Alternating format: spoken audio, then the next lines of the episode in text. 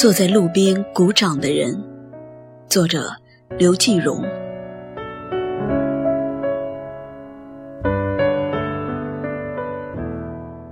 女儿的同学都管她叫二十三号。她的班里总共有五十个人，每每考试，女儿都排名二十三。久而久之，便有了这个雅号，她也就成了名副其实的中等生。我们觉得这外号刺耳，女儿却欣然接受。老公发愁地说：“一碰到公司活动或者老同学聚会，别人都对自家的小超人赞不绝口，他却只能扮深沉。人家的孩子不仅成绩出类拔萃，而且特长多多，唯有我们家的二十三号没有一样值得炫耀的地方，因此。”他一看到娱乐节目里那些才艺非凡的孩子，就羡慕得两眼放光。中秋节，亲友相聚，坐满了一个宽大的包间，众人的话题也渐渐转向各家的小儿女。趁着酒兴，要孩子们说说将来要做什么。钢琴家、明星、政界要人，孩子们毫不怯场。连那个四岁半的女孩也会说，将来要做央视的主持人，赢得一阵赞叹。十二岁的女儿正为身边的小弟弟、小妹妹剔蟹、剥虾、盛汤、开嘴，忙得不亦乐乎。人们忽然想起，只剩她没说了。在众人的催促下，她认真的回答：“长大了。”我的第一志愿是当幼儿园老师，领着孩子们唱歌、跳舞、做游戏。众人礼貌地表示赞许，紧接着追问他的第二志愿。他大大方方地说：“我想做妈妈，穿着印有叮当猫的围裙，在厨房里做晚餐，然后给我的孩子讲故事，领着他在阳台上看星星。”亲友愕然，面面相觑，不知道该说些什么。老公的神情极为尴尬。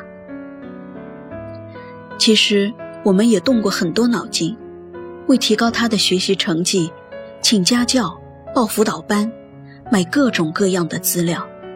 孩子也蛮懂事，漫画书不看了，剪纸班退出了，周末的懒觉也放弃了。像一只疲惫的小鸟，他从一个班赶到另一个班，卷子、练习册一沓沓的做。可到底是个孩子，身体先扛不住了，得了重感冒，在病床上输着液体，他还坚持写作业，最后引发了肺炎。病好后，孩子的脸小了一圈儿，可期末考试的成绩仍然。是让我们哭笑不得的二十三名。后来我们也曾试过增加营养、物质激励等等，几次三番的折腾下来，女儿的小脸越来越苍白，而且一说要考试，她就开始厌食、失眠、冒虚汗。再接着，考出了令我们瞠目结舌的三十三名。我和老公。悄无声息地放弃了轰轰烈烈的揠苗助长活动，恢复了他正常的作息时间，还给他画漫画的权利，允许他继续订儿童幽默之类的书报，家中安稳了很久。我们对女儿是心疼的，可面对她的成绩，又有说不出的困惑。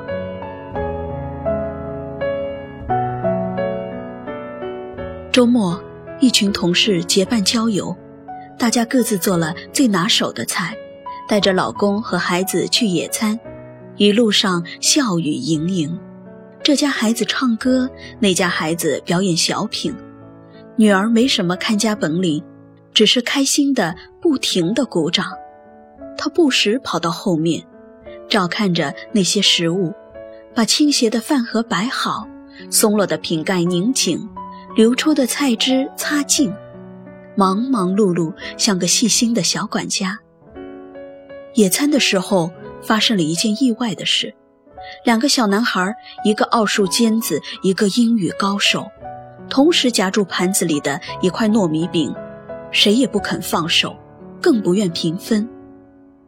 丰盛的美食源源不断的摆上来，他们看都不看，大人们又笑又叹，连劝带哄，可怎么都不管用。最后还是女儿用掷硬币的方法，轻松地打破了这个僵局。回来的路上堵车，一些孩子焦躁起来，女儿的笑话一个接一个，全车人都被逗乐了。她手底下也没闲着，用装食品的彩色纸盒剪出许多小动物，引得这群孩子赞叹不已。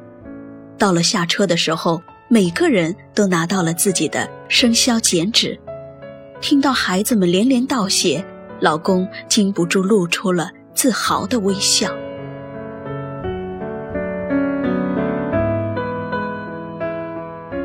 期中考试后，我接到了女儿班主任的电话，首先得知女儿的成绩仍是中等，不过她说有一件奇怪的事想告诉我。他从教三十年了，第一次遇见这种事。语文试卷上有一道附加题：“你最欣赏班里的哪位同学？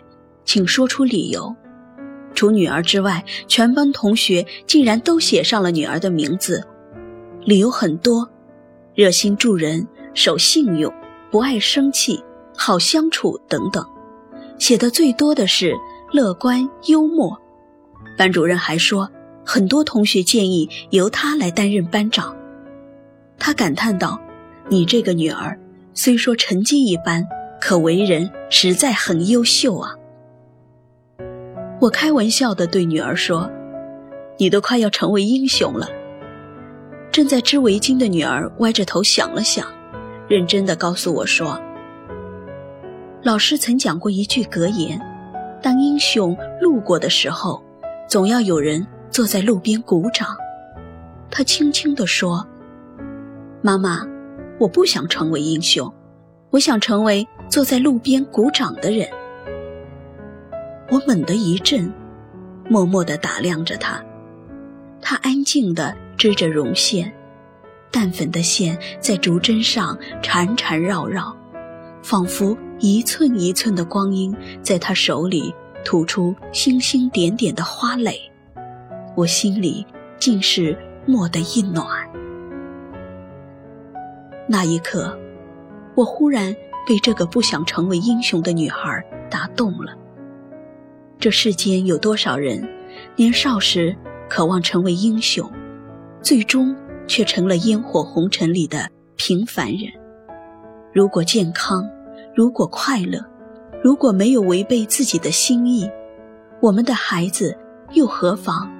做一个善良的普通人，长大成人后，他一定会成为贤淑的妻子、温柔的母亲，甚至热心的同事、和善的邻居。在那些漫长的岁月里，他都能安然地过着自己想要的生活。作为父母，还想为孩子祈求怎样更好的未来呢？